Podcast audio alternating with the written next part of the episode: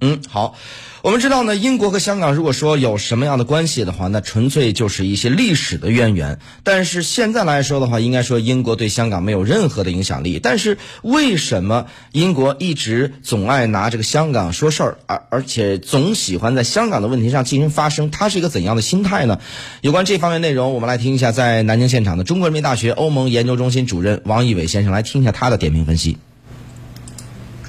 嗯，我觉得第一个心态，它就是一种养父的这个情节，啊，觉得香港的主权尽管回归到中国，但是呢，香港是我啊养大的啊，这种啊，香港呢从一个啊所谓的这个小渔村变成了一个国际金融的中心啊，国际大都市，虽然，他总是以这样一个情节来干涉啊，他对这些前殖民地的这些主权啊事务啊，英国在其他问题上都是这样如此啊。第二个呢，就是因为啊，现在这些年来。西方人觉得中国好啊，不不像他们说演变的那个西方化的啊这个方向在走。那么香港问题呢，也是他观察的一个视角。所以呢，他总是以这个中英联合声明来说事儿啊。中对这个理解就是说，这个中英联合声明呢，规定了一些香港的一些呃这个呃就是关于英国的一些义务，这已经履行完了啊。接下来香港应该是通过香港的基本法来治理啊，跟那个中英联合声明没有什么啊太多的联系。但是英国人认为呢。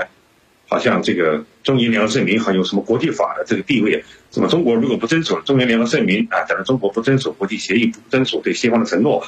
甚至不遵守国际法等等，会给人扣上了很多的一些帽子啊。这那个在新冠肺炎疫情的里边，那么很多的英国人对中国呢更多的担心了，因为供应链啊集中于中国啊，对中国发展模式啊也受到了很多一些非议，尤其是美国现在啊在公开的打压中国，所以呢，作为五眼联盟的国家的英国。那么就更多的啊，需要跟美国呢保持一致。原来呢，香港呢实行一国两制啊，资本主义。那随着资本多啊，其实谁的？那么随着英美的资本更多，所以呢，当时呢，他们觉得尽管呢主权回归了啊中国，但是治权实际上还是在英美或者全球啊金融这样一些资本里面控制。但是现在香港呢，更多的从事人民币国际化、一带一路啊、大湾区的建设，所以香港不再是一个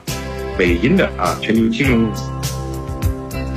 香港更多的体现了中国。